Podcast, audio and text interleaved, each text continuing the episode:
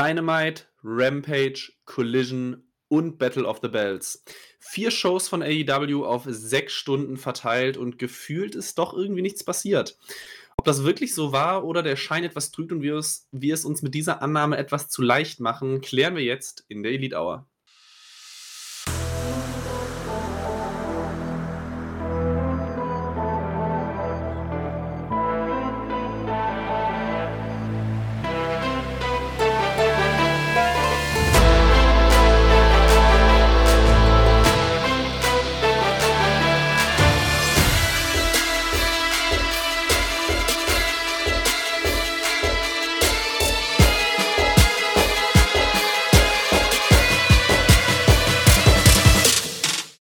Nicht nur Stefan, sondern euch auch herzlich willkommen zu einer neuen Ausgabe der Elite Hour, eurem AW-Podcast bei Wrestling-Infos.de. Es freut mich sehr, dass ich sogar zum dritten Mal in Folge jetzt schon bei der Elite Hour sein kann mit drei wechselnden Partnern. Obwohl nach einigen Jahren des Gesundseins hat es mich jetzt auch leicht gewischt, mein erwischt, nicht gewischt, erwischt. Ähm, mein Hals ist etwas angeschlagen. Ich hoffe, dass das nicht groß hinderlich sein wird, aber wahrscheinlich werden wir heute ohnehin nicht zu drei Stunden Gesprächen kommen. Äh, wie bereits zu Beginn gesagt, hatten wir in der vergangenen Woche vier Shows. Bei Battle of the Bells gab es erneut keinen Titelwechsel, was mittlerweile schon fast eher ein Running Gag ist als eine wirklich interessante Information. Äh, dazu hatten wir unsere drei klassischen Weeklies, ähm, die vielleicht aber auch einen kleinen ja, Dämpfer hatten, kann man schon fast sagen. AW ist stark ins Jahr gestartet. Äh, letzte Woche war vielleicht aber etwas der Wurm drin. Vielleicht sehe das aber auch nur ich so und deswegen komme ich direkt zur ersten Frage für meinen heutigen Podcast-Partner aus dem hohen Norden. Thorsten, erstmal herzlich willkommen und direkt ist Revolution zu weit weg? Dauert es zu lange, bis es relevant wird oder woran lag es letzte Woche? Ja, ich brauche Revolution und die Weeklies diese Woche waren auch nicht das Gelbe vom Ei. Viel geskippt, muss ich zugeben. Äh, interessanterweise kann ich ganz ehrlich sagen, wir haben uns vorher gar nicht über irgendwas abgesprochen. Deswegen schön, dass wir zumindest da auf einem Nenner sind. Ähm, bei anderen Themen wird es dann wahrscheinlich ganz interessant, ob wir da mal einer Meinung sein werden. Ähm, bevor wir zu den Weeklies kommen, über die wir vielleicht auch am Ende des Podcasts euphorischer reden werden, als es gerade noch der Fall ist, Kommen wir zu den News der Woche. Da habe ich eigentlich nur eine wirklich nennenswerte mir aufgeschrieben, nämlich äh, Jack Perry ist zurück, aber nicht bei AW, sondern bei New Japan Pro Wrestling bei der Battle in the Valley Show in den USA. Ähm, hatte da, wenn ich es mir richtig notiert habe, Shota Umino angegriffen, auch wenn ich die Show nicht gesehen habe, muss ich an der Stelle ehrlich sagen. Ähm, dazu zerriss er praktisch seinen AEW-Vertrag ähm, und wird jetzt wohl vorerst durch Japan touren. Da wäre es natürlich jetzt eigentlich optimal, wenn wir thematisch bei New Japan sind, wenn wir jetzt Julian und oder Kata hier hätten, ähm, als unsere Japan-Experten. Die haben wir jetzt heute natürlich nicht da. Aber dann trotzdem mal das Thema angesprochen, wird es ihm helfen? Ähm, dass er mal ein bisschen Auszeit von AEW bekommen oder ist das vielleicht auch der falsche Weg für ihn? Eben, also ich habe die Show jetzt teilweise schon gesehen, muss noch einen Rest nachholen, auch die Szene. Also es kann ihm ja nur helfen. Bei AEW wird er im Moment nicht eingesetzt. Ne, und dann, äh, ich meine, sich den japanischen Stil mal anschauen, vielleicht passt das ja. Ja, und äh, AEW und New Japan haben ja eine Kooperation, also dass man ihn dann mal rüberschickt. Also, es war ja bisher auch erstmal nur bei äh, der, dem amerikanischen Ableger von New Japan, ob er dann jetzt komplett auch in Japan mal eine größere Rolle spielt, da muss man ja erstmal schauen. Na, aber so, ich, ich würde ihm den Credit geben. Ich würde mal sehen, wie er sich da macht und vielleicht findet er da ja, äh, entwickelt er da eine neue Persona, ne? neue Facetten an seinem Wrestling-Charakter, die dann vielleicht auch bei AEW Gewinn bringt, dann in den Storylines einsetzen können. Schön, dass du es direkt ansprichst, weil das wäre so auch mein erster Gedanke gewesen, weil wenn wir von den Four Pillars auch so ein bisschen ausgehen, muss man, glaube ich, mittlerweile schon ganz deutlich sagen, dass Jungle Boy Jack Perry ja da vielleicht den unspannendsten Weg bislang hatte. Nachdem er dann von Luchasaurus getrennt war, hatte er ja da noch seine Matches gegen eben jenen Dinosaurier. Und Christian Cage hatte danach dann ähm, ja das eine Four-Way-Match gegen MJF um den Titel, was er dann auch verloren hat. Und hatte dann die Fehde gegen Hook um den FTW-Titel. Die Fehde und am Ende den Titel hat er dann auch wieder verloren. Und dann kam halt diese ganze CM Punk-Suspendierungsgeschichte dazu. Also, das Jahr 2023 war jetzt kein fantastisches Jahr für Jack Perry. Und ich glaube, das kann ihm dann definitiv ganz gut tun. Und auch wenn das jetzt hart klingen mag, ich werde ihn auch im aktuellen AEW-Produkt nicht wirklich vermissen. Beziehungsweise das habe ich in den letzten Monaten auch nicht. Weswegen ich eigentlich ganz neugierig bin, wie er dann zurückkommen wird, auch wenn ich jetzt schon sagen kann, dass ich natürlich New Japan bisher nicht großartig verfolgt habe und das auch in Zukunft nicht wegen Jungle Boy tun werde. Aber ich sag mal, so einen kleinen Startschuss nach vorne, den er jetzt wieder vertragen könnte, wäre auf jeden Fall möglich. Ja, definitiv. Ne? Also äh, nicht umsonst macht das ja New Japan mit seinen äh, Young Boys oder Young Lions, wie die da heißen, dass man die dann, wenn sie halt so die, die Ausbildungsphase bei New Japan, die äh, Black Trouser Phase hinter sich haben, also da treten die dann ja nur in schwarzen Schlüppern und mit schwarzen Stiefeln an. Das ist ja so deren Markenzeichen dann. Dass sie dann grundsätzlich äh, ins äh, Ausland auf Exkursion geschickt werden, um auch mal andere Wrestling-Stile äh, kennenzulernen. Und so würde ich das ja auch sehen. Du hast natürlich recht mit den Four Pillars. Äh, da war Jungle Boy oder Jack Perry jetzt halt. Jungle Boy ist er ja im Moment nicht mehr, obwohl er sich ja so ziemlich alle Namensrechte gesichert hat. Sowohl den Jungle Boy als auch den Jurassic Express und ich glaube den Luchasaurus auch. Na, muss man schauen. Aber er war ja von den Four Pillars immer so der, der eigentlich von Beginn an schon irgendwie so hinten ein bisschen runtergefallen ist. MJF war, ich sag mal, von Anfang an das Gesicht der Four Pillars. Ähm, Sammy und Darby haben sich zumindest auch schon im Singles-Bereich äh, über die TNT Championship äh, Meriten verdient und ich sag mal, bis auf diese Geschichte um den FTW-Titel, der ja nur auch kein offizieller AEW-Titel ist, hat der, äh, hat Jungle Boy im, im, im Singles-Bereich noch nicht sehr viel abgerissen. Geschweige denn da mal um bedeutendere Titel angewrestelt. Äh, ja, vor allem, weil man dann auch mittlerweile schon sagen kann, ähm, dass er, was so junge Nachwuchsstars von AEW angeht, ja sogar auch schon so ein bisschen überholt wurde von Leuten, die man jetzt nicht als Killer bezeichnet hat oder wahrscheinlich auch nicht bezeichnen würde, aber beispielsweise ein Ricky Starks oder so, der natürlich schon vorher seine Erfolge außerhalb von AEW hatte und deswegen vielleicht kein klassischer Pillar wäre, ja. aber trotzdem ein Gesicht ist, was ja noch so Mainstream-Bereich vor AEW eher unbekannt war, hat ihn ja mittlerweile auf der linken Spur relativ stark überholt. Ja, man, man, muss aber auch sagen, dass ein Ricky Starks, äh, ich sag mal, auch Tonnen mehr an Charisma hat als ein Jungle Boy. ja, auf jeden Fall, auf jeden Fall. Genau. Nee, also äh, Ricky Starks, ich, ich hatte ja mal zwischendurch ein bisschen NWA, also National Wrestling Alliance, äh, äh, verfolgt. Da war er unterwegs, hat da auch mal den TV-Titel gehalten, bevor er dann zur AEW ging. Aber so äh, ist er noch nicht groß aufgetreten. Ja, mal gucken, wie es für, für Jack Perry dann bei New Japan weitergeht. Er hat ja jetzt dort auch Vollbart. Ne? Also äh, so ein bisschen so wie der Hangman, zu dem wir dann ja äh, gleich zu Beginn von Dynamite kommen. Also der hat ja auch die reine Bärtigkeit jetzt mal sprießen lassen. Und so ähnlich sieht das bei Jungle Boy jetzt auch aus. Da habe ich zwar noch gar kein aktuelles. Doch, klar, das, das, das Video, als er den, den Vertrag zerrissen hat, klar. Ähm, wo du gerade schon Hangman gesagt hast, kommen wir jetzt zu den Weeklies, ja. wenn du keine anderen News mehr parat hast, aber ich glaube, sonst war nicht wirklich irgendwas. Spannendes. Aber vielen, vielen Dank. Ich hätte es vergessen, weil ich es jedes Mal vergesse. Kommen wir zur Quizmania-Frage, passend zu unserem Quizmania-Abreißkalender, wo ihr jeden Tag eine wundervolle Wrestling-Frage beantworten könnt.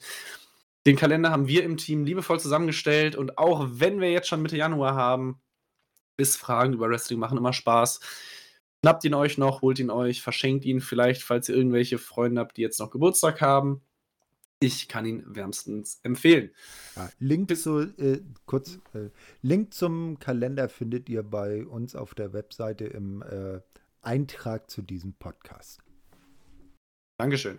Ähm, kommen wir zur Quizmania-Frage der heutigen Elite Hour passend zu äh, Battle of the Bells. Wenn wir uns an Collision aber äh, zurückerinnern vom Samstag, sagte Chris Jericho zu Sammy Guevara, dass er bisher der Einzige war, der bei Battle of the Bells einen Titel gewinnen konnte.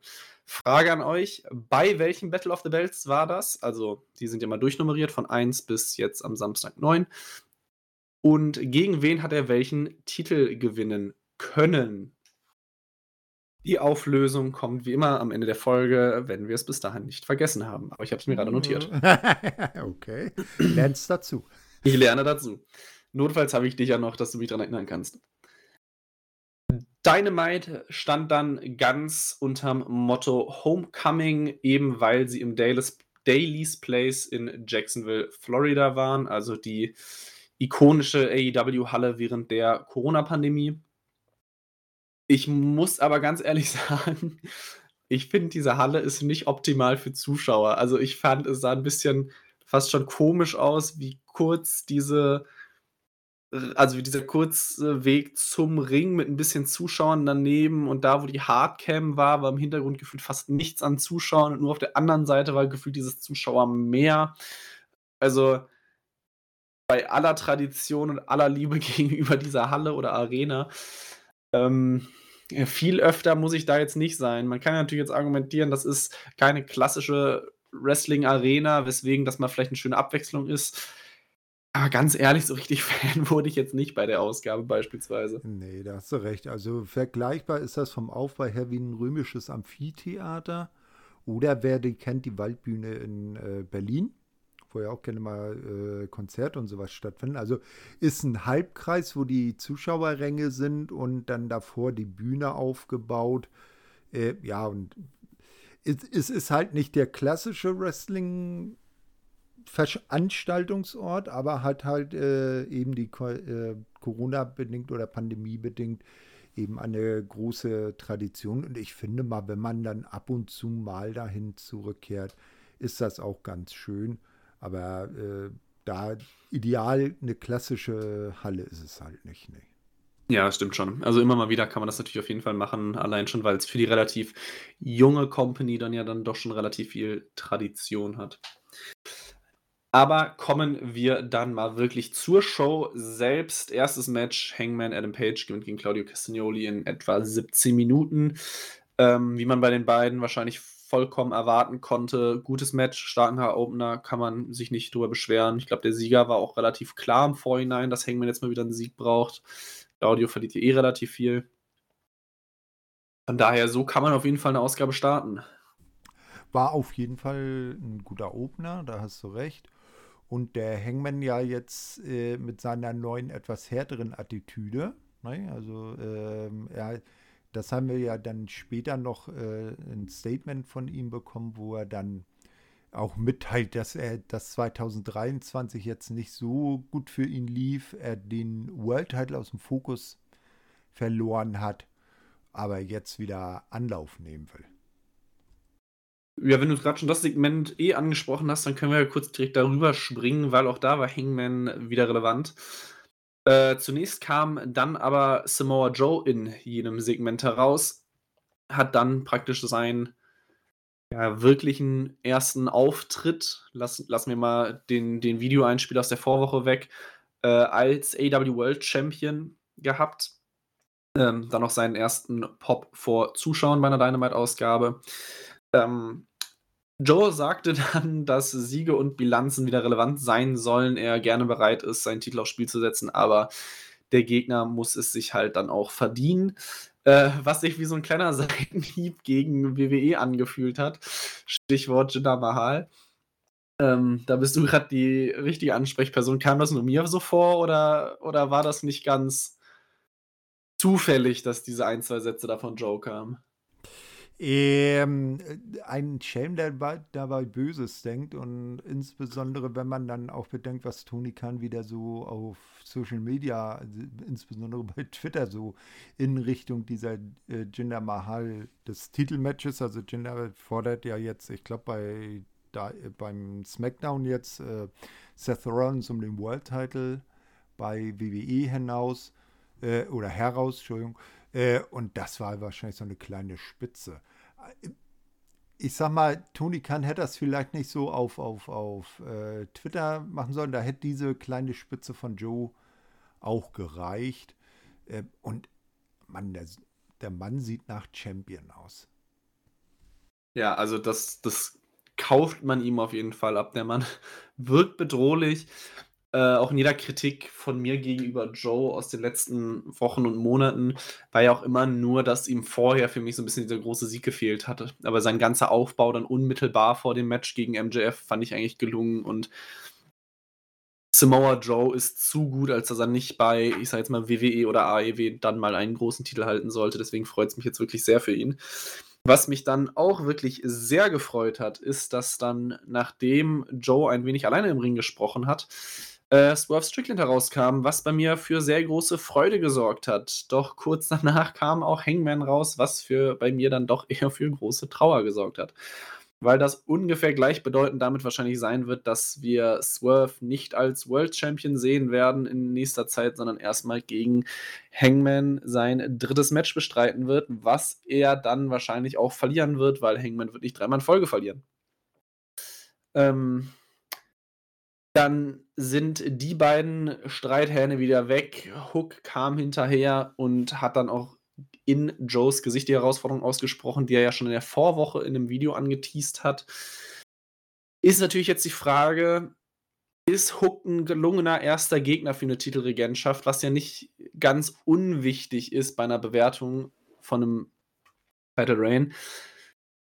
Hook, der jetzt bislang noch nicht so ganz der Shooting-Star war, guter erster Gegner oder eher nicht? Eben, man kann es machen. Die Begründung wegen seinem Kampfrekord, das würde dann ja auch zu Joes ähm, Aussagen äh, oder seinem Statement da äh, passen, dass äh, jetzt wieder die Sieg-Niederlagen-Bilanz äh, zählt. Hoffentlich führen sie nicht die, die Top 10 oder Top 5 wieder ein, so wie damals. Das passt schon. Äh, man muss natürlich dann auch bedenken, dass äh, Hook jetzt seine Siege nicht gegen Gegner der ersten Garde, sage ich jetzt mal freundlich, eingefahren hat.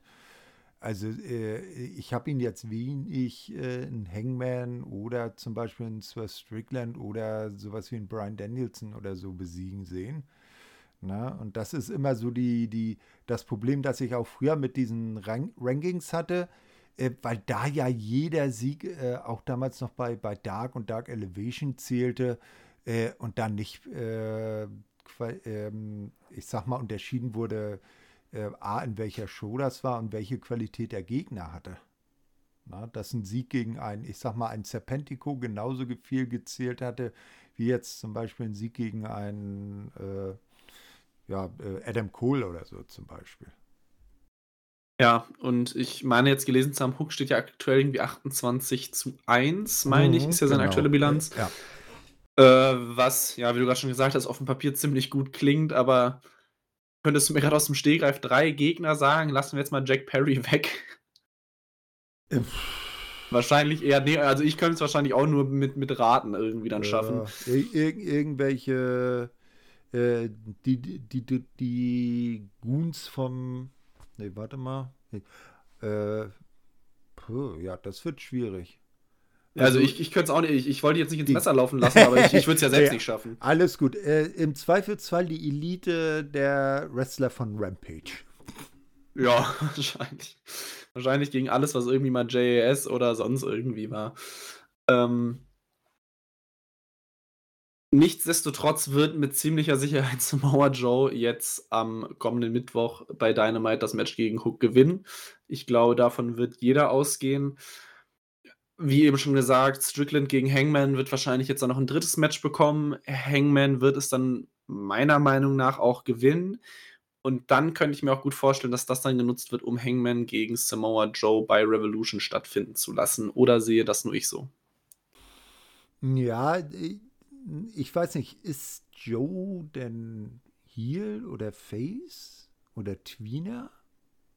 Weil wenn äh, Strickland gegen Joe, wenn Joe jetzt doch eher noch auf der bösen Seite steht, das ist ja, wäre dann ja wieder Heel gegen Heel, was ja nie so ganz gut als, als großes Titelmatch beim Pay-Per-View ist. Äh, also man könnte natürlich Joe erstmal ein, oder jetzt Hang, Hangman gegen 12 machen. Dann vielleicht Hangman, weil er gewonnen hat, dann irgendwie so ins, ins, ins Programm gegen Joe schicken und danach dann 12 so langsam aufbauen. Vielleicht, dass 12 dann Hangman den Titel kostet. Irgendwie sowas. Ja, punkto Heelface, Tweener, ich, also ich glaube, durch so die letzten Wochen mit MJF wurde er eigentlich schon wie ein Heel gebuckt, nur dass du als Samoa Joe nicht ausbuhen kannst. Also, ja. das ist halt so ein bisschen Brian Danielson-mäßig. Die sind halt solche Legenden und so beliebt. Den, also, Samoa Joe wurde ja jetzt auch bei der letzten Dynamite-Ausgabe zugejubelt, als er rauskam. Obwohl ich immer noch sagen würde, dass er zumindest wie ein Heel agiert, auch wenn es nicht seine Reaktionen der Zuschauer sind. Weswegen, glaube ich, ein Hangman immer noch besser passen würde, weil, wie du gerade schon gesagt hast, Heel gegen Heel, Pay-Per-View Main Event schwierig. Und deswegen glaube ich, was die Rollenverteilung angeht, wäre dann Hangman ein sinnvollerer Gegner als Swerve.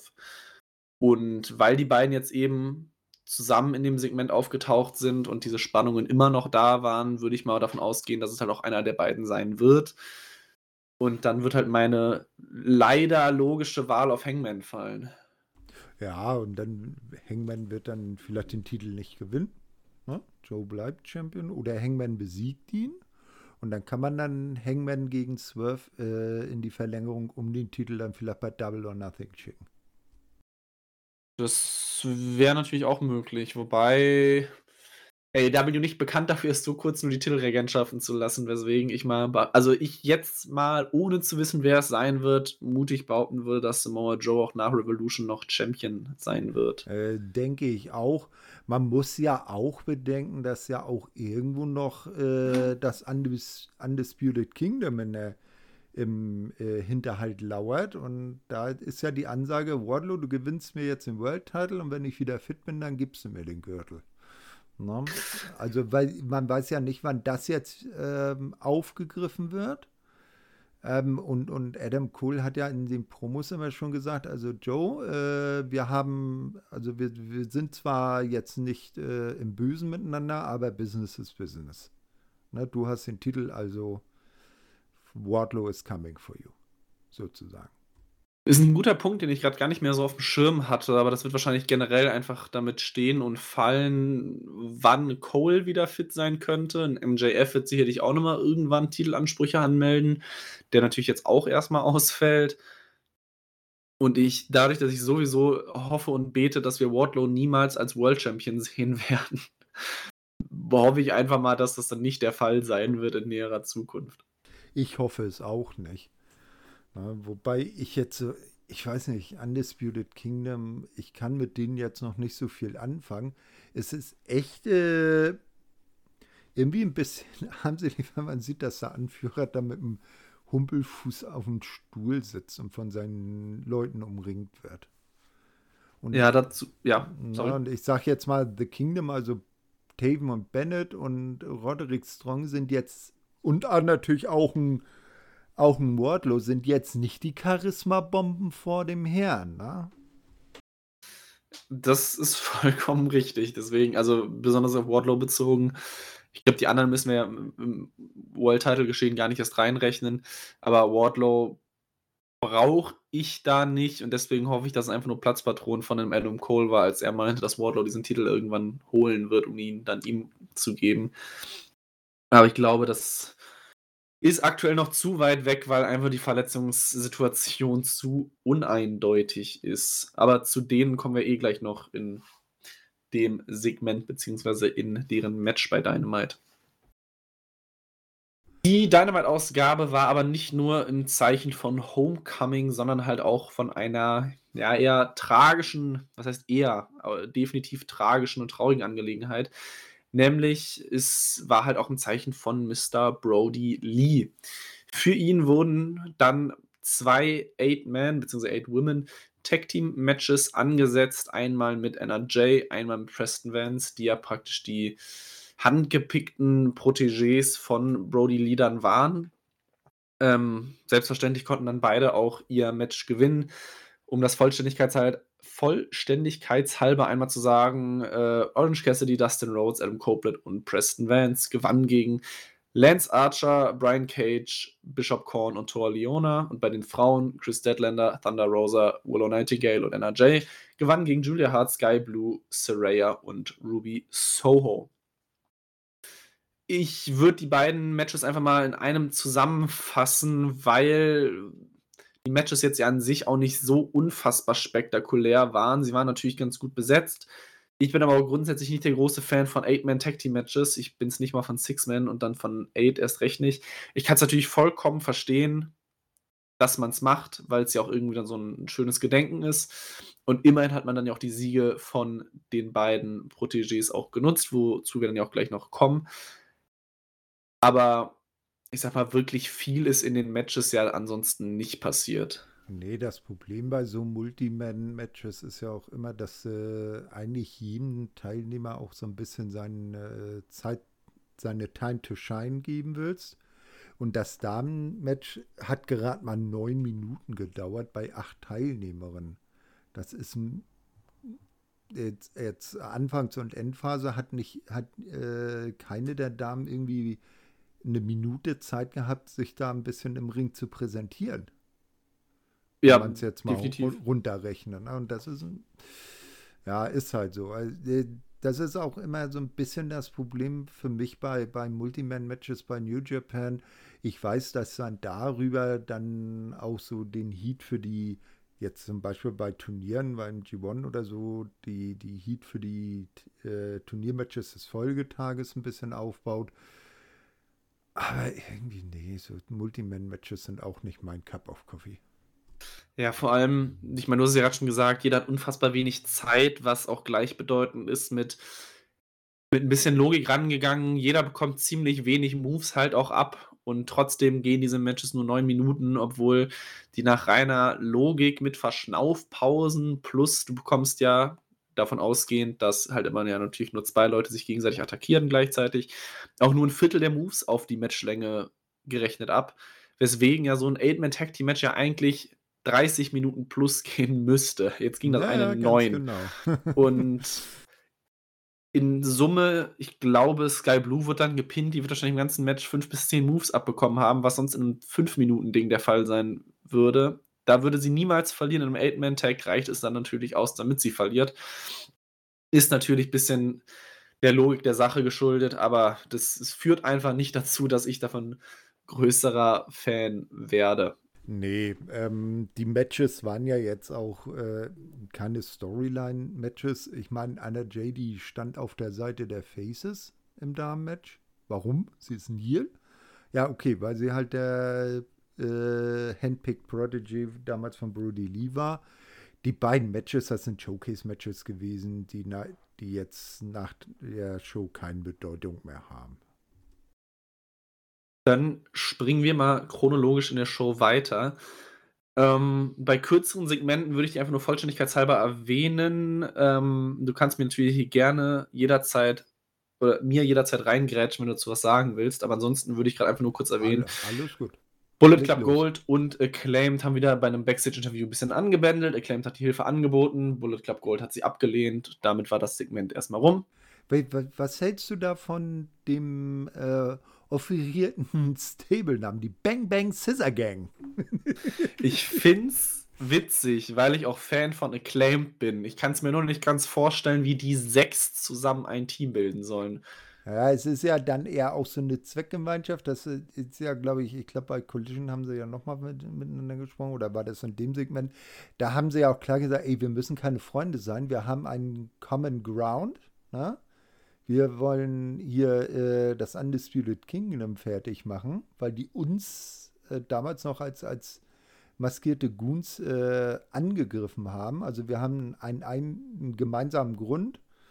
Äh, ja, aber Freunde, also wir gehen, arbeiten zusammen, aber wir müssen danach jetzt nicht noch zusammen irgendwo saufen gehen. Um es halt so ein bisschen bildhaft auszudrücken. Was mich halt dann ein bisschen frage, du hast halt bei Undisputed Kingdom fünf Leute, wovon vier gerade fit sind. Die beiden Teams zusammen wären Stand jetzt sechs mit einem Juice Robinson, der früher oder später zurückkehren wird. So eine siebte Person. Wie willst du das dann matchtechnisch gestalten? Also, also ich, ich verstehe die Story dahinter, aber wie willst du das dann im Ring umsetzen? Weil ich mir erstens nicht vorstellen kann, dass da irgendwie ein 5 gegen 5 oder 6 gegen 6 oder so der Fall sein wird. Und dann. Hm, das wäre ja vielleicht, je nachdem, wie lang sich das zieht, mal eine Idee, dann wieder so ein äh, äh, Wargames oder Bloods and Guts Match zu bringen. Na, das äh, ist ja so für so Multiman Gruppen oder Stable Wars äh, ganz gut. Oder man macht mit denen vielleicht mal wieder ein Anarchy in the Arena oder ein, äh, wie hieß das, Stadium Stampede. Mhm. Irgendwie sowas in der Art. Habe ich mir auch schon überlegt, fände ich aber wäre auch irgendwie eine komische Kombination an Leuten. Also, ich sag mal, ungefähr zehn dieser zwei oder wie man es sehen will, drei Teams äh, fände ich auf jeden Fall spannend. Ähm, und ich kann es mir ehrlich gesagt auch nicht so ganz vorstellen. Aber ich meine, in dem Punkt muss ich auf jeden Fall zustimmen. Das wäre ein möglicher Weg, den man damit gehen kann. Ja, eben. Also, äh, oder man fällt größert jetzt das Undisputed Kingdom noch, dass dann zumindest eine gleiche Anzahl an äh, Männern oder einsatzfähigen Personen, sage ich jetzt mal, damit ähm, auftreten. Äh, ansonsten, ja, wie gesagt, mit dem Kingdom hatte ich ja schon gesagt, kann ich jetzt so sehr nicht viel anfangen. Äh, man muss mal schauen, wie sich das entwickelt. Ob die dann wirklich am Ende alle Titelgold haben, wie sie ja angekündigt haben. Na, ne? also äh, Taven und äh, Bennett sind ja nun schon RH Tag Team Champions. Äh, Roddy hat sich ja jetzt irgendwie auf Orange Cassidy und die International Championship eingeschrieben geschossen und ja, dann World Title mit und Adam Cole und Wardlow. Also ich weiß nicht, ich brauche jetzt nicht die, das Undisputed Kingdom als äh, dominanten Stable bei AEW. Ja, vor allem, also erstmal natürlich aus dem Grund, den du eben schon gesagt hast, die sind jetzt nicht alles, also nicht alle fünf die ganz groß charismatischen und andererseits, es wirkt auch dann immer noch so un undominant, wenn das ein Wort ist, weil es bei AEW einfach 35.000 Titel gibt und wenn du halt vier davon hast, dann ist das halt immer noch nicht so unfassbar viel. Also da gibt es ja immer noch zehn andere Champions, die dann da rumlaufen. Ja, und vor allem haben ja Taven und Bennett eben keine AEW-Titel. Das kommt auch noch dazu. Von einer in Anführungsstrichen anderen Promotion wo wir ja wieder bei der Kiste sind, warum werden ROH-Titel im, ständig im AEW-TV verteidigt und nicht bei ROH? Dazu kommen wir auf jeden Fall gleich auch nochmal, weil das wird nochmal der Fall sein.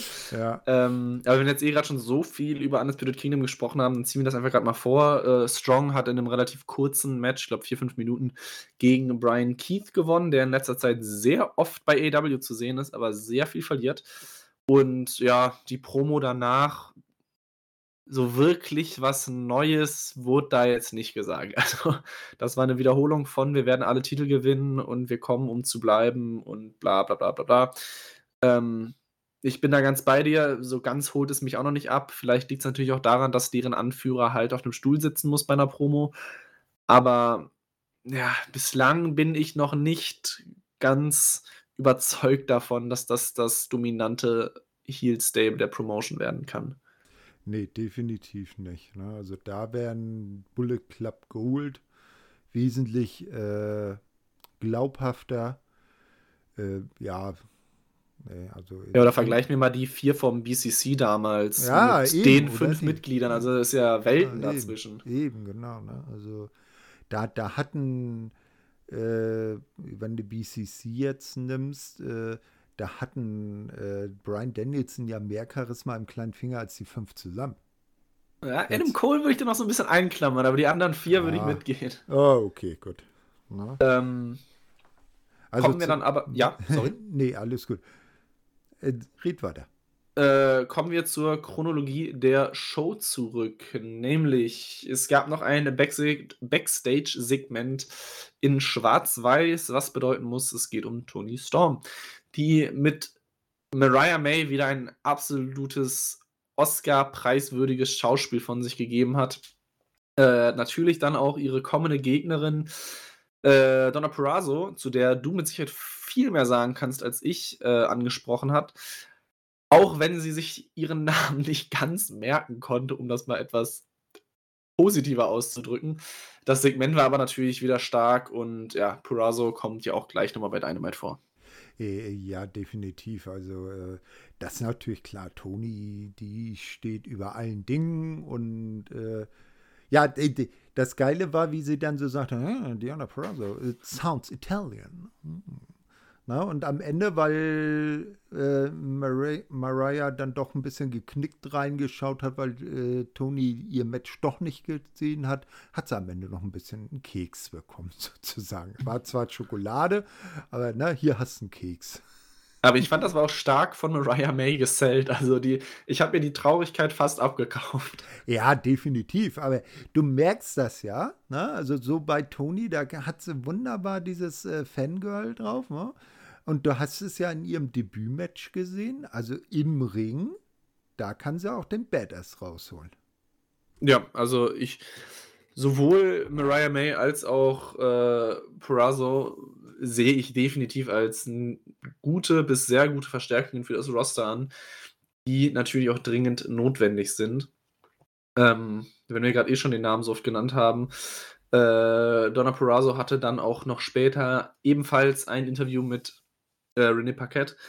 Hat dann auch angekündigt, dass sie Jagd auf Tony Storm machen wird. Dann kam noch Red Velvet dazu, weil die dann später im Verlauf der Woche noch ein Match gegeneinander hatten. Dann auch natürlich ihr Debüt. Aber ja, das Interview noch vollständigkeitshalber gesagt. Ja, definitiv. Äh, also Diana Perazzo, echte Verstärkung. Ich schmerzt mich ein bisschen, dass sie dann bei TNA weg ist. Aber da haben wir ja zumindest ihren Ehegatten, den guten Steve Macklin noch. Ähm, ja, äh, ich muss mal schauen, also am besten war sie eigentlich immer als Heel, aber sie ist jetzt äh, als, als Face zurückgekommen, halt natürlich äh, vor ihrer Homecrowd in New Jersey und äh, geht gleich auf den größten Titel bei den Damen.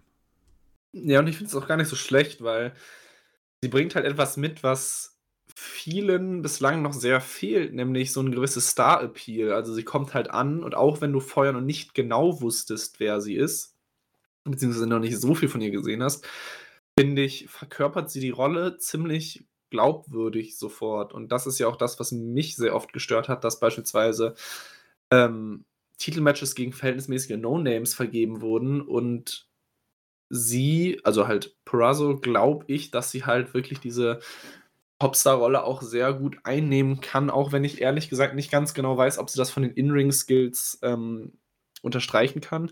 Das kannst du mit Sicherheit besser sagen als ich. Aber so vom reinen Gimmick, von der, von Charisma, von Strahlkraft, von allem, was da irgendwie zusammengehört, äh, glaube ich, dass sie da definitiv vielen anderen schon voraus ist. Ähm, ja, also bei, bei damals eben noch Impact. Äh, Impact hat sich ja jetzt äh, zum Jahreswechsel wieder in TNA umbenannt. Da äh, ist sie dreifache äh, Knockouts-Championess, also Women's Champion geworden. Ähm, und hatte, ist sogar in einem Jahr, ich glaube, das war 22 zum Overall Star of the Year und zum Knockout of the Year gewählt worden. Hatte eine legendäre Matchserie gegen Jordan Grace, auch jeweils um den Titel. Darunter zum Beispiel das erste Last Woman Standing Match oder das erste 60 60-Minute Iron Man oder Iron Woman Match. Ähm, also sie ist eine Könnerin im Ring. Also da, da werden wir noch viel Freude dran haben. Okay, äh, ich, ich werde in den nächsten Wochen darauf zurückkommen, weil da glaube ich natürlich voll und ganz. Ähm, ein weiteres Match, was wir noch hatten, war Sammy Guevara gegen Ricky Starks. Solides Match, bisschen aber auch so einem gefühlten Deadspot von Dynamite. Ähm, erwartbarer Aufbau dann für Battle of the Belts, dass jetzt Sammy Guevara gewinnen darf, um halt dann das Titelmatch später zu verlieren. Plus danach gab es dann halt noch einen Brawl der beiden Tag-Teams. Komischerweise, ich weiß nicht, ob das gewollt war, äh, lief dann die Musik von Chris Jericho noch durchgehend. Ähm, fand ich ein bisschen seltsam, wirkte komisch. Hat, hat, so ein bisschen damals an Anarchy in der Arena erinnert, wo genau. da, äh, die ganze Zeit der äh, Wild Thing durchlief. Oder Wer sich noch an ganz alte ECW-Zeiten erinnerte, äh, wenn ein ähm, New Jack oder New Jack halt äh, an der Seite von Mustafa Said äh, bei den Gangsters angetreten ist, da ist auch grundsätzlich immer das ganze Match durch die Theme weitergelaufen. Ja, ich meine, ich fand's komisch in dem Moment, weil bei Anakin in the Arena kann ich so verstehen, dass es was Besonderes ist, aber bei, einer, bei einem normalen Dynamite Brawl naja, die Fans ja. hatten was zu mitsingen. Vielleicht ist einfach ähm, im Production-Track der Ausknopf kaputt gegangen. Kann auch sein. Oder irgendjemand hat eine ganz schön schlecht getimte Pinkelpause eingelegt. Oder das, ja. Äh, danach Patch das letzte, ja, ich, man kann es kaum Segment äh, nennen, vor dem Main Event. Wheeler Utah hat noch ein kurzes Video bekommen, wo er dann über Eddie Kingston spricht und dann halt auch praktisch eine Herausforderung für Rampage äh, ja, ausgesprochen hat. Dann gab es noch den Main Event. Darby Allen und Sting gewinnen gegen die Don Callis Family, also Takeshita und Powerhouse Hobbs.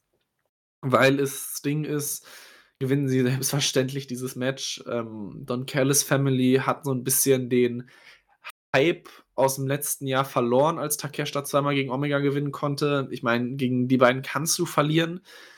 Entschuldigung. Aber das ganze Team verliert dann doch eben ein bisschen sehr oft in den letzten Wochen und Monaten. Äh, dennoch würde ich sagen, für mich persönlich war das Match Highlight der Show. Kurzer, aber sehr unterhaltsamer Main Event. Und dann ist ja danach noch einiges passiert. Aber möchtest du erstmal noch zum Match was sagen? Ja, es war halt Stings Last Match in Punkt, Punkt, Punkt. In diesem Fall im Daily's Place. Nicht? Äh, und dann ist klar, auf seiner Abschiedstour wird er jetzt äh, nicht noch groß verlieren. Äh, ja, kommen wir mal lieber zum Aftermath, weil es war, hat sich ja immer die Frage gestellt, wie wird dann Stings letztes Match bei Revolution denn genau aussehen? Ja, viele hatten spekuliert, vielleicht ein Einzelmatch gegen Darby. Da hat aber Sting in einem Interview schon klar gesagt, mein letztes Match wird kein Einzelmatch sein, das möchte ich an Darbys Seite antreten. So, und dann, ja, gegen wen? Und da sind ja zwei zurückgekehrt, mit denen man nicht unbedingt gerechnet hätte, dass sie sich als Gegner ins Spiel bringen. Definitiv, ich war auf jeden Fall sehr überrascht. Ich habe die Ausgabe live gesehen, weil ich den Bericht geschrieben habe zu Dynamite ich meine, die Bugs kannst du immer nehmen, weil die Bugs sind fantastische Gegner, die du in jedes Tag Team Match stellen kannst und die können jeden gut aussehen lassen, ohne jede Frage. Es kommt jetzt natürlich auch so ein bisschen, ja, man in, in Neudeutsch könnte man sagen, ein bisschen random daher, so ein bisschen zufällig. Ähm, da merkt man, finde ich, so ein bisschen, dass es halt dann mehr darum geht, dass das letzte Match ein sehr gutes Match sein soll und kein, ja, ich sag mal, Storyline-Match, weil, also ich meine, Sting, wie du gerade schon gesagt hast, hatte natürlich schon angekündigt, dass es halt kein Singles-Match werden soll. Ich habe mich aber eigentlich auf das Segment sehr gefreut, wenn Sting mit Mikrofon im Ring steht und dann sagt, mein letzter Gegner wird und dann dreht er sich zu Darby Allen um und sagt halt dann Darby Allen sein und ja. äh, was auch einfach ein schöner, schöne Übergabe des Staffelstabs gewesen wäre. Ähm, jetzt sieht es halt danach aus, als wenn es die Young Bucks werden die auch wirklich in einem wundervollen Outfit plus Schnurrbart rausgekommen sind. Ja, herrlich. Ähm, 70er Jahre Pornoschnörres. Ja, so sieht, also die sahen generell aus wie Ja, so 70er Jahre versuchst du ein bisschen zu gut auszusehen und dann kam halt irgendwie so dieses Outfit bei rum. Genau, also man muss sagen, sie sind halt nicht in ihrem normalen Outfit ausgetreten, sondern Matt hatte einen schwarzen Anzug an. Äh, nee, Nick hatte den schwarzen Anzug an und Matt komplett in weiß. Das hatte, glaube ich, auch irgendeine Bedeutung. Das habe ich in einem anderen Podcast gehört. Ich weiß jetzt aber nicht mehr was. Ähm, und ich sag mal, man muss mal schauen, ob so wie sie aufgetreten sind, hat man sie jetzt noch nicht oft gesehen. Ob dadurch dann vielleicht auch eine Änderung ihrer Attitüde mal wieder ansteht. Und dass sie sich dann nicht immer so einen so so so ein, äh, Vorhang vors Gesicht hängen, sondern jetzt so die seriösen, äh, anzugtragenden Heels sind. Ich bin mal sehr gespannt, ähm, wie gut das funktionieren wird, weil grundsätzlich würde ich auch sagen, dass es vielleicht immer bei den Bugs wieder Zeit wäre, 'n neues Gimmick auszupacken, was sie jetzt vielleicht dann jetzt auch damit gemacht haben. Wie gut das funktioniert, werden wir am Ende sehen. Aber ja, wie gerade schon gesagt, definitiv wird damit Sting ein sehr gutes letztes Match bekommen, so sehr es dann natürlich auch für einen Mann in seinem Alter halt auch möglich sein wird.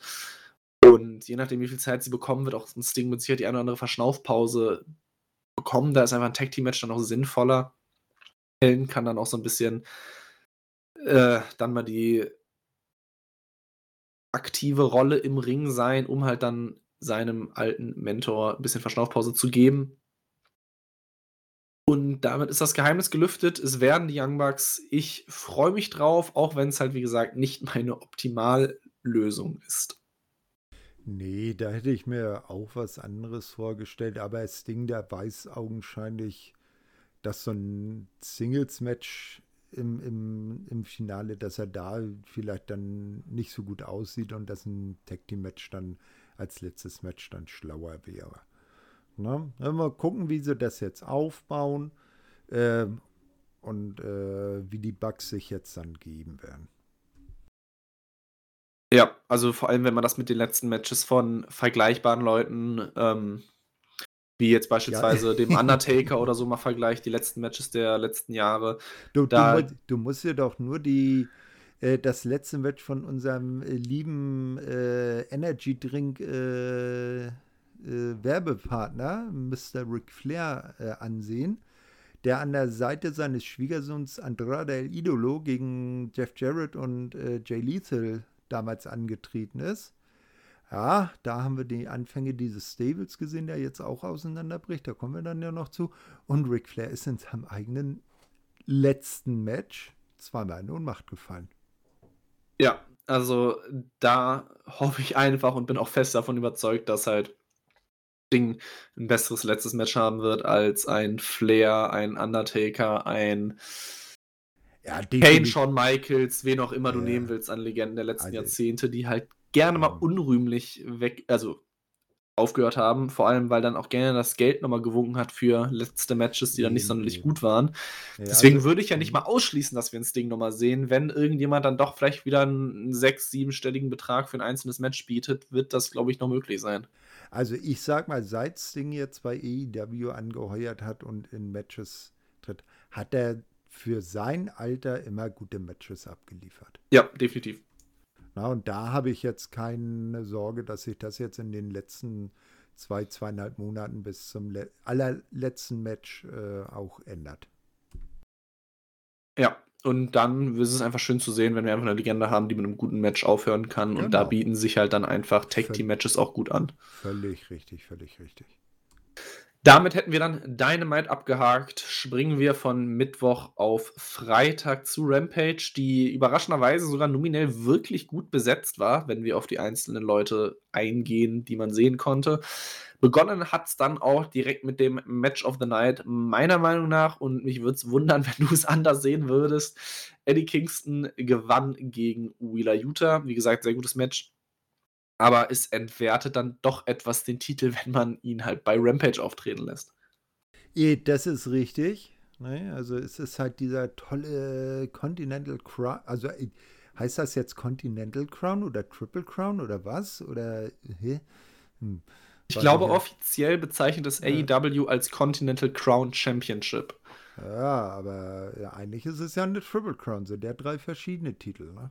Ja, hm. das ist, stimmt. Ja, ist das, das noch relevant, ist die Frage. Nee, Be Beltinflation.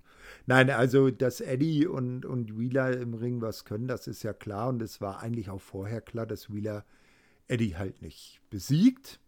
Weil der gute Eddie ja dann äh, einen Tag später äh, in San Jose äh, beim äh, New Japan Event äh, Battle in the Valley, wir hatten das schon bezüglich äh, Jack Perry genannt, da ist er ja auch schon wieder, äh, hat er den Titel auch verteidigt und zwar gegen Gabriel Kidd.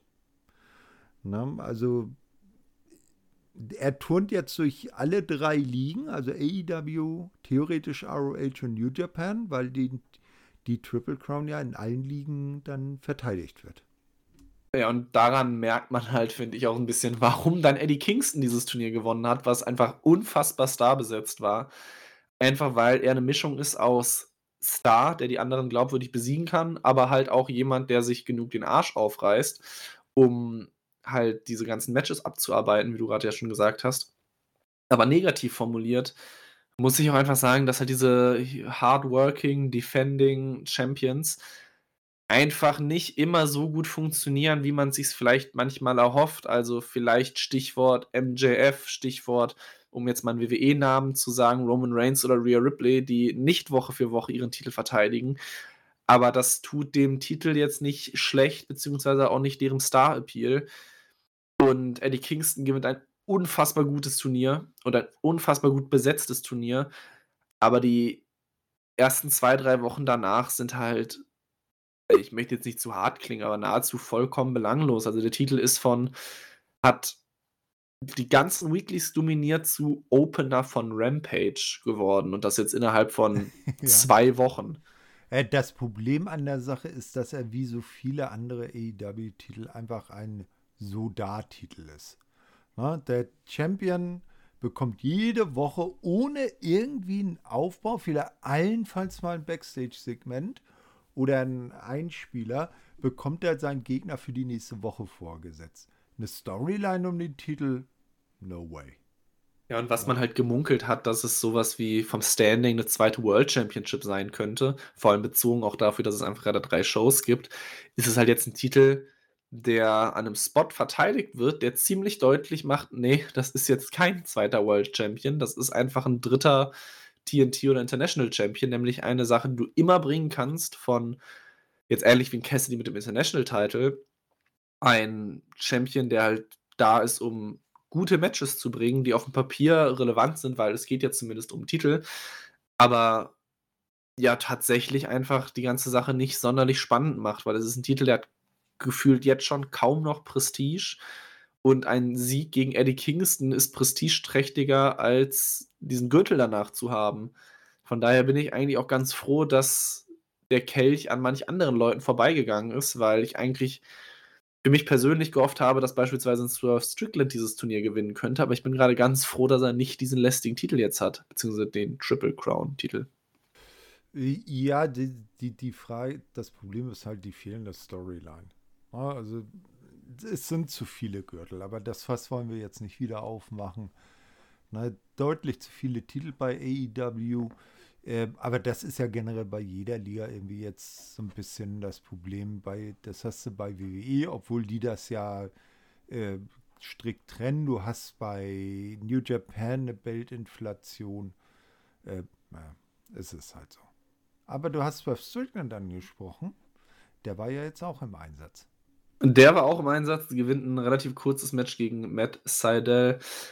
Ja, also positiv gesagt, Rampage war nominell wirklich gut besetzt. Äh, ansonsten war es halt einfach nur ein 5-Minuten-Match, was halt ja. nicht so nennenswert ansonsten war. Hat, glaube ich, keiner mit dem Sieg von Matt Seidel gerechnet. Nee, ich glaube nicht. Äh, ansonsten gab es noch ein Backstage-Segment von den Hardys, die jetzt ja vor so einem kleinen Heel-Turn stehen, beziehungsweise der Heel-Turn ist vielleicht auch gerade schon so ein bisschen in der Mache. Ähm, die auch interessanterweise angesprochen haben, dass in der Vorwoche dann Rampage höhere Zuschauerzahlen hatte als Collision, was ich wirklich spannend fand, dass das wirklich möglich ist. Da kann man vielleicht auch sehen, wo der Stellenwert mittlerweile von äh, Collision angekommen ist. Äh, das haben die Hardys auch für sich genutzt, um zu sagen, dass das selbstverständlich an den beiden gelegen haben muss. Ähm, weswegen sie auch größere Spots einfordern, was sie ja auch schon außerhalb von AEW in dem einen oder anderen Podcast oder Interview gesagt haben. Es ist natürlich jetzt auch die, der interessante Gedankengang, war die Unzufriedenheit dann da einfach nur Work, um diese Story jetzt aufzubauen, oder hat das einfach Tony Khan dankend angenommen und eingebaut? Ich weiß es nicht, ich brauche sie nicht mehr. Ich auch nicht. also, also wenn es jetzt, also A, wenn es ein Work ist, ist es ein schlechter Work. Und wenn es real ist, dann sollten die beiden mal langsam äh, erkennen, dass sie nicht mehr die jungen Hüpfer sind wie früher. Und äh, dass man vielleicht so als, als, als äh, im, im, im Spätherbst seiner Karriere vielleicht auch mal den Jüngeren äh, vielleicht mal was zurückgeben könnte. Ja, und vor allem, als die Hardys zu AEW gekommen sind, manche gesagt haben, okay, nochmal einen letzten großen Titelrun, habe ich da schon gedacht, hm, glaube ich nicht. Und jetzt erst recht nicht. Also, wenn du jetzt den Hardys die Tag Team Titel gibst, dann kannst du auch gefühlt einen Sting nochmal World Champion äh, machen lassen. Also ja, das auf, auf jeden Fall. Äh, da würde ich äh, schon eher, wenn es irgendwann mal ist, äh, Adam Copeland und Christian Cage wieder als Tag Team Champions sehen ein letztes Mal, weil die beiden im Ring auch so unendlich viel fitter und ja. äh, äh, noch in Shape aussehen, wie, wie wenn da Matt und Jeff zusammen antreten. Ja, ja, ja. Also es ist, nee, es ist nicht miteinander vergleichbar.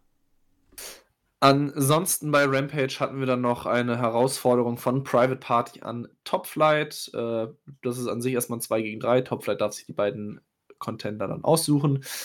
Äh, das Match werden wir jetzt auch, glaube ich, dann diese Woche irgendwann bekommen. Äh, danach gewann Hikaru Shida gegen Queen Aminata. Und dann haben wir praktisch eine Mischung aus Segment und danach folgendem Match bekommen, nämlich ein Segment aus Beziehungsdrama zwischen Angelo Parker und Ruby Soho. Äh, Saraya hat nämlich Ruby Soho ein Video gezeigt, wo Harley Cameron ähm, den geliebten Angelo Parker küsst, aber dieses Video wurde dann so früh gestoppt, dass Ruby Soho ähm, ja ein bisschen wütend und aufgebracht war und Angelo Parker eine Torte ins Gesicht knallt. Dann hat man im Nachhinein aber gesehen, dass Angelo Parker diesen Kuss nicht erwidert hat und es kommt mir gerade vor, als würde ich eine Handlung von GZSZ erklären. äh, jedenfalls gab es dann den Main Event Dark Order gegen Matt Menard, Angelo Parker und Jake Hager, was dann auch die Dark Order gewonnen hat. Und ja, das war dann wieder Kategorie Rampage Main Event. Ich äh, brauche persönlich nichts davon. Ganz ehrlich, Wayne gegen interessiert. Also ich finde Beziehungsstorylines, auch wenn sie nicht unrealistisch sind, weil wir reden halt über junge Männer und Frauen in einem Lockerroom, dass das passieren kann, okay, aber die meisten Beziehungsstorylines sind immer schlecht umgesetzt. Ja, das auf jeden Fall. Nee, ich meine jetzt das Match an sich. Das Match Tag, ist auch Tag. uninteressant. und wenn ich jedes Mal sehen muss, dass verhältnismäßig lecker aussehende Torten und Kuchen im Gesicht anlanden und nicht gegessen werden, regt es mich einfach noch zusätzlich auf, weil es einfach so unnötige Spots dann einfach sind. Und das, ja. Ja. Das Wichtigste am Match ist vielleicht das äh, Negative One, ne? war ja mit äh, der Dark Order am Ring. Und er loved jetzt this head. Also er hat jetzt Jack Hagers Head, äh, also Hut dann an sich gebracht. Den hatte ja vorher irgendwann mal Denhausen und Jake versucht den andauernd wieder zurückbekommen. Und jetzt hat äh, Negative One den heißgeliebten Jack Hager Hut auf. Ja, auch schon gefühlt das Relevanteste an diesem Match. so, ja. lass, lass, uns lieber schnell zu Collision gehen. Ja, auch wenn Collision leider auch nicht sehr viel wichtiger wird, als es Rampage war. Ähm, Open Challenge von Adam Copeland zu Beginn der Show. Rauskommt Lee Moriarty. Äh, wird auch sofort das erste Match des Abends. Selbstverständlich gewinnt das Adam Copeland. Das Match war auch wieder für einen Opener solide bis gut. Adam Copeland ist halt gerade noch auf dem Weg, sich halt dann nochmal ein Titelmatch gegen Christian Cage zu erarbeiten. Äh, Lee Moriarty kann gegen eine Legende verlieren, das tut nicht weh. Ja, ich glaube, das fasst den Opener schon mal ganz solide zusammen. Ja, definitiv. Also war jetzt nichts Besonderes. Ähm, wobei ja äh, Lee Moriarty auch durchaus was kann und dass er aber jetzt einen Adam Copeland nicht äh, schlägt, war auch klar der hat natürlich sein Hauptaugenmerk immer noch auf seinen Better Friends, äh, ne, Good Friends, Better Enemies heißt ja der Spruch. Äh, also äh, der ist immer noch hinter Christian und seiner Family her. Ne? Na, mal schauen, wie das weitergeht mit der Open Challenge. Wie es aber mit Collision weiterging, äh, nämlich Daniel Garcia und FTA haben ein Backstage-Interview gehabt, um, ich sag mal, kurz zu fassen, den Main Event anzuteasen. Wirklich viel inhaltlich Neues kam dabei nicht rum. Ähm, danach gab es praktisch direkt noch ein Interview mit Sammy Guevara und Chris Jericho, da auch nur Bezug auf die Quizmania-Frage. Äh, hatte auch Jericho halt dann gesagt, dass Guevara die einzige Person bislang war, die bei AEW bei Battle of the Bells Titel gewinnen konnte und dass das halt wieder vorkommen wird. Auch das war ein reines, ja, Aufbau für ein Match-Segment ohne wirklich neuen Inhalt. Kommen wir zu unseren heißgeliebten Ring of Honor-Titeln, nämlich Six-Man Tag Championship, Mogul Embassy gegen Lance Archer und The Righteous. Gewinnt selbstverständlich Mogul Embassy. Match nicht verkehrt. Füllt ihr irgendwie eine Show. Äh, fast noch interessanter war das, was dann danach passiert ist. Nämlich äh, Prince Nana hält eine kurze Promo. Äh, spricht dann noch den Bullet Club Gold an. Und das fand ich dann ein wenig seltsam, was passiert ist. Er schenkt nämlich ihnen praktisch ein Titelmatch bei Dynamite, was besonders für Heels ziemlich ungewöhnlich und untypisch ist. Wieso, warum, woher kommt das? Ich kann jetzt schon mal vorwegnehmen, ähm, Bullet Club Gold nimmt das später auch an in einem kurzen Segment. Aber da war ich ein bisschen verdutzt, weil das wirkte für mich in dem Moment wirklich seltsam. Oh ja, ich hoffe so sehr, dass sie es auch gewinnen, weil. Aber warum dieses Match nicht bei Ring of Honor?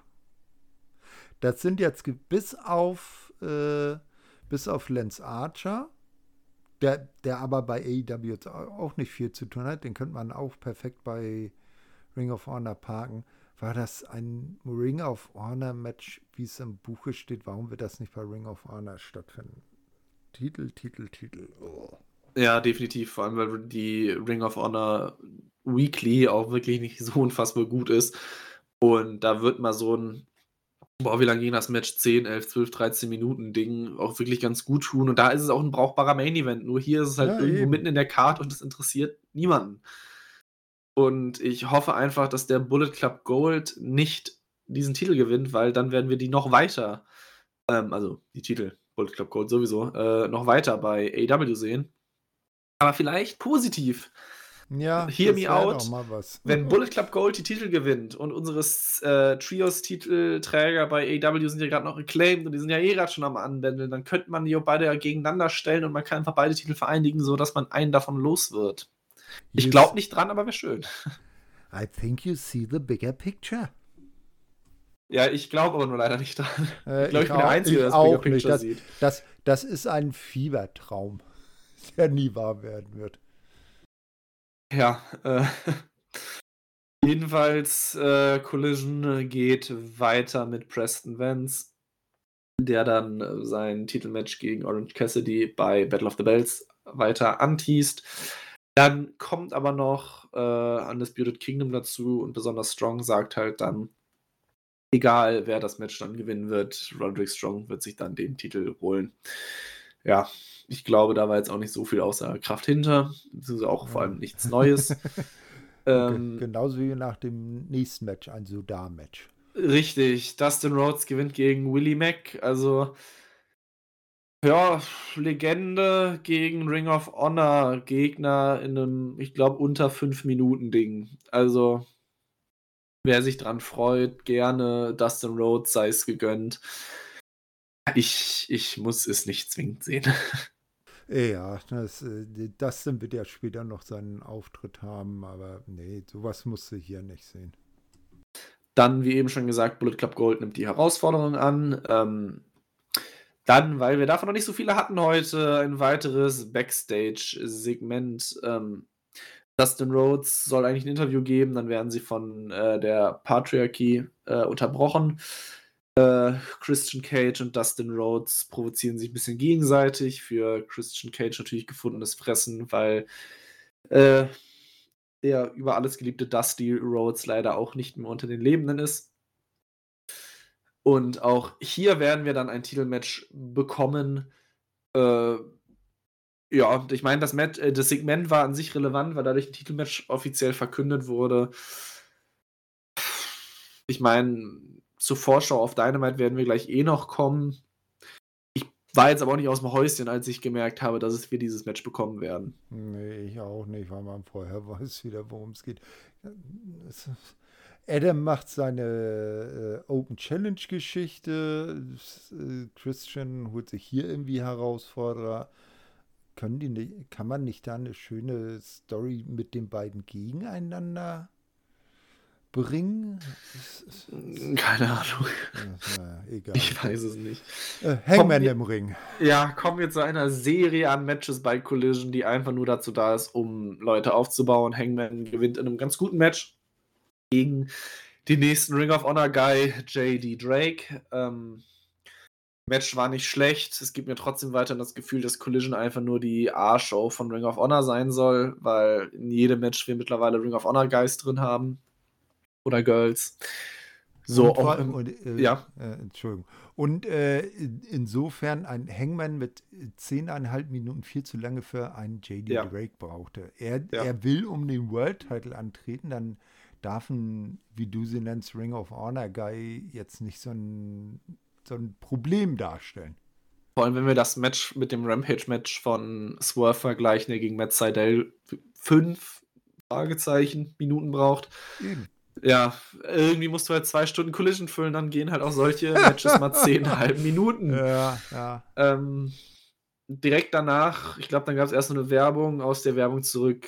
Das Debüt von Diona Purrazzo gewinnt gegen Red Velvet.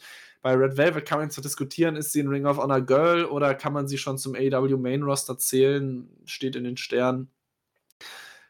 Ich meine, an sich ist dieses Match auch nur ein Aufbaumatch für Perazzo gegen später dann irgendwann Tony Storm.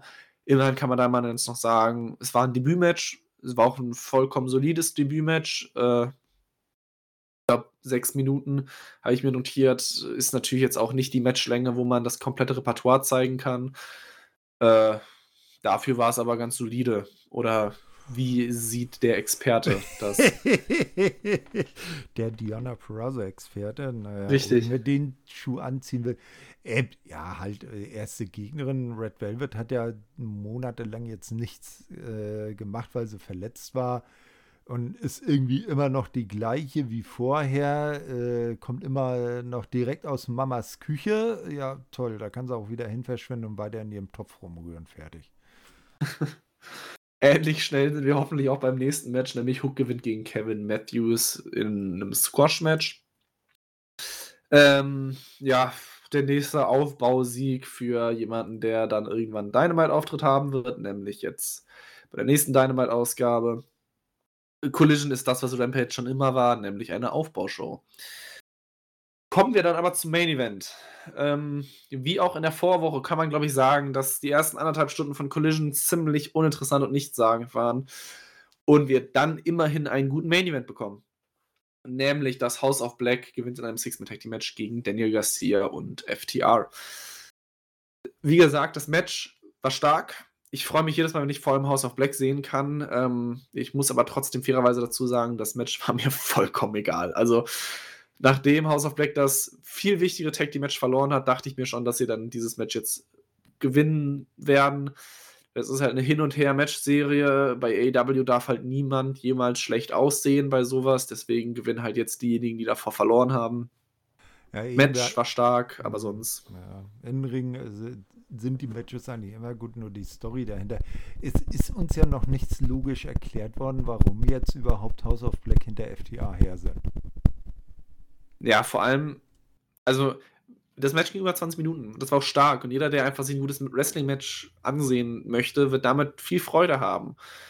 Aber ich weiß nicht, wem das gerade irgendwas bringen soll. Also ja, rein aus Storyline oder Storytelling-Sicht.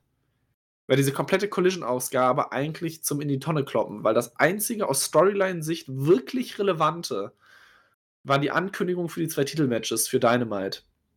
Und alles andere war aus reiner Storyline-Sicht gefühlt egal. Ja.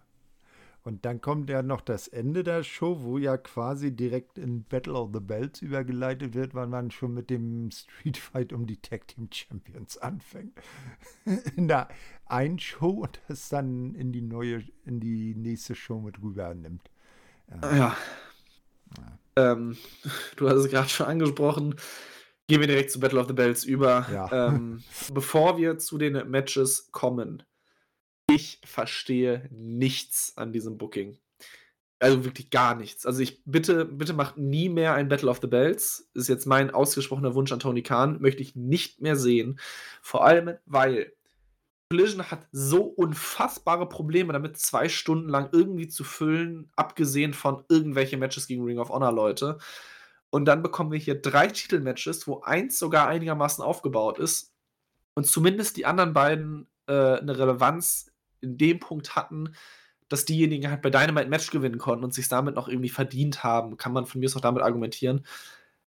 Aber die werden dann bei einer separaten Show bei der sechsten Stunde AEW in einer Woche ausgestrahlt und Collision war verhältnismäßig wieder so ein Bockmist.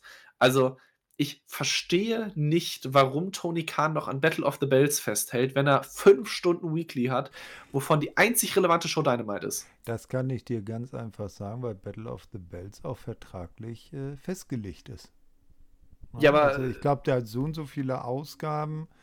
Battle of the Bells muss es geben. Das ist so wie. Äh, halt, äh, ich sag jetzt mal, wie jeder mit ihrem Saudi-Deal, da haben sie auch so und so viele Shows da abzuleisten.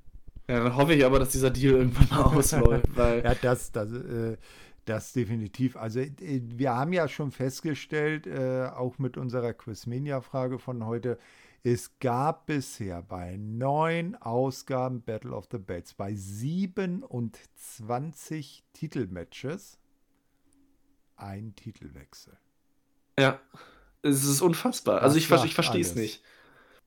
Na, also wir können es ja im Vor, äh, auch im Voraus sagen, auch bei dieser Ausgabe nicht ein Titelwechsel. Ja. ähm, das erste Match war wieder mal das Match des Abends, meiner Meinung nach. Ähm, liegt aber auch daran, dass ich einfach, ja, so overbookte Street Fights oder generell overbookte ähm, No Disqualification Matches, auch wenn ich sie nicht mal richtig gut finde, aber zumindest immer unterhaltsam, äh, Ricky Starks und Big Bill gewinnen gegen Chris Jericho und Sammy Guevara am Ende dank einem Eingriff der Don Callis Family. Ähm, ja, ich bleibe zumindest dabei, warum nicht bei Collision oder Rampage, um die Show aufzuwerten und dann aber auch, warum nicht ein Main Event und wahrscheinlich kann ich mir die Frage selbst beantworten, weil sie jetzt fantastischerweise mit diesem Street Fight praktisch schon in Collision anfangen konnten. Ja. Aber sonst verstehe ich es nicht. Ey, ich meine, die machen alle Nase lang bei Dynamite irgendwelche Specials. Ne? Dynamite Homecoming, Dynamite Winter is Coming, Dynamite Fighter Fest, Dynamite äh, Fight for the Fallen. Warum macht man nicht einfach mal ein Collision, Collision Battle of the Bells und bringt die Matches da? Beispielsweise. Also ich, ich, ich, ich verstehe es nicht ganz. Also beziehungsweise ich verstehe es ja schon irgendwie, weil Verträge und Geld und so weiter. Aber es ist halt einfach kein spannendes Booking. Und wenn ich dann ehrlich bin, ich habe dann Sonntag Collision geguckt und Sonntag dann auch noch Battle of the Bells und ich habe auch einfach irgendwann keinen Bock mehr. Also, äh, ich bin irgendwann an einem Wochenende auch überladen, wenn ich mir halt vier Stunden belangloses Wrestling angucken muss. Und ja.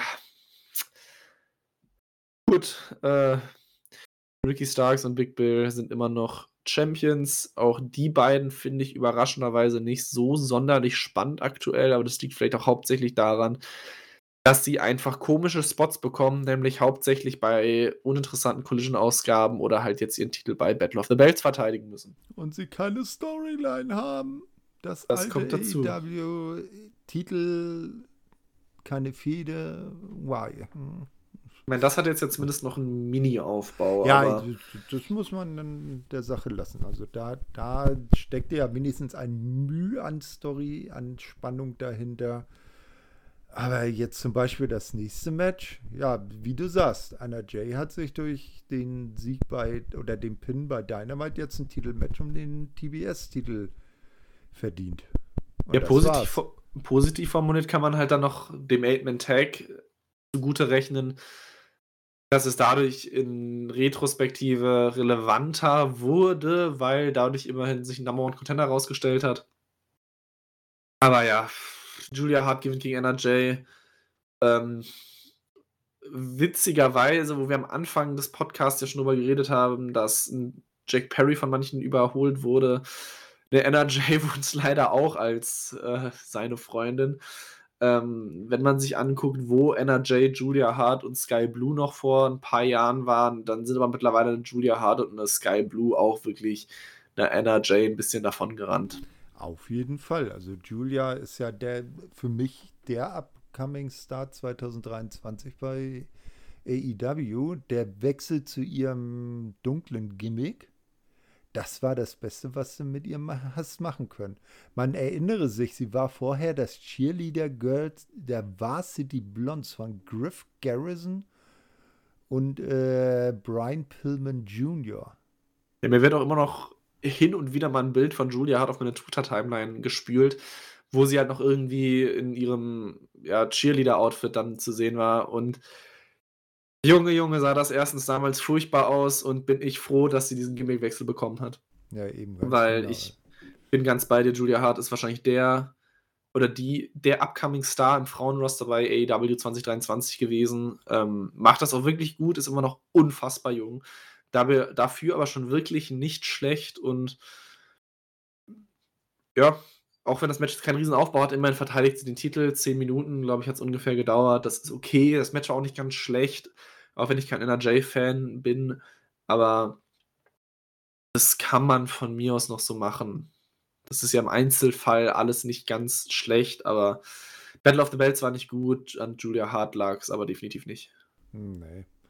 Äh, mal so eine Frage, war eigentlich bei Dynamite gesagt, dass die, äh, die äh, Leute, die in den beiden Eight-Person-Tags äh, den Pinfall abstauben, dann diese Titelmatches bekommen? Ich glaube nicht, ne, dass ich wüsste. Ne, eben, na, äh, ja, Storyline. Ne, weil im Main Event von Battle of the Bells durfte ja der gute Preston Vance sich daran versuchen, die International Championship von Orange Cassidy zu holen. Was diesem auch nicht gelungen ist. Um Völlig überraschenderweise. ähm, ne? Wo du es aber gerade noch gesagt hast, ich fände es mal wirklich ganz spannend, äh, so ein Multi-Person-Tag-Match mit genau dieser Stipulation, also der Gewinner bekommt halt einen, äh, also derjenige, der den Pin oder Submission oder halt generell den Fall bekommt, äh, bekommt Titelmatch um Einzeltitel, weil das könnte dazu führen, dass sich halt die Leute gegenseitig im eigenen Team angreifen, beziehungsweise halt dann Pinfall verhindern, wenn sie das Titelmatch haben wollen. Sprich, Chaos vorprogrammiert, fände ich zur Abwechslung wirklich mal ganz unterhaltsam, weil du damit viele Möglichkeiten hättest, wie du es bucken kannst.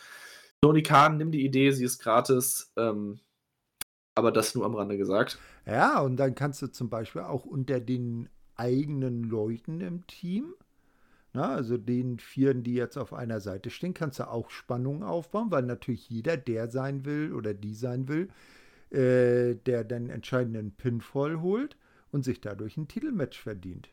Und wenn du dann noch den amtierenden Champion mit in das Match packst, kannst du ja so noch sagen, wenn der Champion selbst den Pin holt, dann wird es einfach kein Titelmatch geben und das war dann ja, so gesehen seine erfolgreiche Verteidigung. Ja, genau, und genau. Das wird halt erst recht zu Kämpfen untereinander führen. Also es klingt natürlich chaotisch und nach Overbooking, aber es wäre vielleicht trotzdem mal ganz unterhaltsam. Beziehungsweise ein Problem wäre halt, dass du im Team des Champions, doch natürlich, wenn du auch im Team des Champions bist, kannst du ja das Titelmatch bekommen. Ja klar, ja, ich habe ja, Quatsch erzählt. Eben, ja, ja, das funktioniert. Genau, ne? Also und so hätte, hättest du das vorher schon klar kommuniziert bei Dynamite, dann hättest du einen gewissen Aufbau für die beiden Matches gehabt. Aber das wird ja bei Dynamite. Ich, ich habe so den Verdacht, dass man bei Dynamite noch gar nicht wusste, dass die beiden als Titelanwärter dann bei Battle of the Bells auftreten. Ich hoffe, das war nicht der Fall, dass du mittwochs noch nicht weißt, wen du Samstag im Titelmatch stellst bei einer ah. Show, die genau dieses Gimmick hat. Ich würde mich zumindest nicht kolossal drüber wundern, wenn es denn so gewesen wäre. ja, wenn man sich das Booking anschaut, wird es wahrscheinlich wirklich kein, keine Riesenüberraschung sein. Also, nochmal gesagt, Cassidy gewinnt gegen Preston Vance. Auch das kein schlechtes Match, auch das vollkommen erwartbar, auch das nicht sonderlich spannend. Danach ähm, kommt aber noch an das Undisputed Kingdom heraus, äh, José, the Assistant, muss noch ein äh, Knee Strike von Roderick Strong einstecken. Ähm, ja, Roderick Strong und die anderen applaudieren dann halt noch Cassidy, was praktisch einfach nur eine unausgesprochene Herausforderung war. Dieses Match werden wir mit Sicherheit auch in nächster Zeit bekommen. Ich glaube, es ist noch nicht angekündigt, aber früher oder später wird es definitiv der Fall sein. Es passieren wundersame Dinge. Eine angedeutete Fehde um die International Championship. Und das war der, jetzt mal äh, abgesehen vom Opener, der Höhepunkt von Battle of the Bells. Ja, ich bin mal gespannt, ob daraus wirklich eine Fehde wird oder einfach nur eine Geschichte von Roderick Strong möchte die Titel haben. Weil ist, das ist ja noch nicht gleichzusetzen mit einer Fehde zwischen. Roderick Strong und Orange Cassidy. Ja. Naja, es wäre zu wünschen. Ne? Sagen wir mal, es ist ein vielleicht erster zartes, ein erstes zartes Pflänzlein einer vielleicht Fehde, das sich da versucht zu entwickeln, an die Sonne zu kämpfen. Wir wollen hoffen, dass es ihm gelingt. Ja, ähm, eine Sache, die wir jetzt gerade noch vergessen haben zu sagen. Äh, es gab wieder beim Battle of the Bells noch ein Backstage-Segment äh, mit ein paar Spannungen zwischen äh, Jeff Jarrett, äh, Jay Lethal, ja, so gesehen noch Sanjay Dutt und äh, Satnam Singh. Am Ende gab es praktisch nur Snacks von seiner Mutter. Aber ja, ich glaube, früher oder später wird auch das noch kommen. Oh Gott, warum gibt es diese Fraktion überhaupt? Zwischenzeitlich, damit sie verlieren können. Mittlerweile haben sie keine Daseinsberechtigung mehr und hoffentlich wird das auch bald endgültig gesprengt. Ich hoffe es auch. Aber dafür tun die vier ja fleißig alles, damit genau das passiert. Ja, und damit äh, haben wir auch praktisch vier Shows äh, abgearbeitet. Ich muss ehrlich sagen, mein Resümee der Woche sieht nicht anders aus, als es praktisch zu Beginn des Podcasts war. Es war viel AW, es war viel Wrestling, auch viel sehr gutes Wrestling, das möchte ich gar nicht unerwähnt lassen aber auch sehr wenig Storytelling und sehr viel Belanglosigkeit. Ähm, ich würde jetzt einfach mal davon ausgehen, dass sich bei dir die Meinung über die AEW-Woche auch nicht groß verändert hat. Nee, da hast du recht. Das ist äh, jetzt nicht wirklich so das Gelbe vom Ei gewesen. Lässt sich nur hoffen, dass es jetzt kommende Woche besser wird. Wir haben gerade Dienstagabend, sprich morgen Abend haben wir schon wieder, oder halt morgen Nacht, eine weitere Ausgabe von äh, Dynamite, diesmal nicht mehr unter dem Homecoming-Banner, sondern eine ganz reguläre. Bisher angekündigt, habe ich mir aufgeschrieben, sind drei Matches, drei Titelmatches, nämlich Samoa Joe gegen Hook, Christian Cage gegen Dustin Rhodes und äh, halt selbstverständlich ein Ring of Honor-Titel, äh, Mogul Embassy gegen den Bullet Club Gold. Ähm, ich denke mal, wir müssen nicht groß darüber reden, dass Samoa Joe und Christian Cage ihr Match gewinnen werden. Aber können wir möglicherweise beim Six-Man Tag Team Match einen Titelwechsel sehen? Ja, vielleicht muss man mal schauen. Also Bullet Club Gold. Wie gesagt, das haben wir ja schon gesagt. Das äh, wäre vielleicht mal zu empfehlen, denen auch mal Gürtel zu geben, damit sie ein bisschen Bedeutung haben. Ja, aber dann vielleicht nicht den von Ring of Honor. Ja, da müssen äh, sie halt ja. mal Acclaimed und der DS herausfordern. Obwohl die, die, die AEW Trios-Titel jetzt auch nicht viel mehr Wertigkeit haben als die RH Six-Man Tag Team Championship. Das ist ebenfalls richtig. Da würde ich aber mal trotzdem, also was heißt trotzdem, aber da würde ich mal behaupten, dass es hier zumindest ein Titelwechsel im Bereich des Möglichen ist. Ähm, vor allem, weil ich mir auch nicht vorstellen kann, eigentlich, dass Bullet Club Gold gegen die Mogul Embassy verliert. Dieses Match hat auch irgendwie einen komischen Aufbau gehabt. Also irgendwas, also entweder wird man das nutzen, um äh, irgendwas mit Undisputed Kingdom und Acclaimed weiter voranzubringen, oder der Titel kann sogar hier wirklich wechseln, weil unter normalen Umständen verliert Jay White, also besonders Jay White, nicht dieses Match.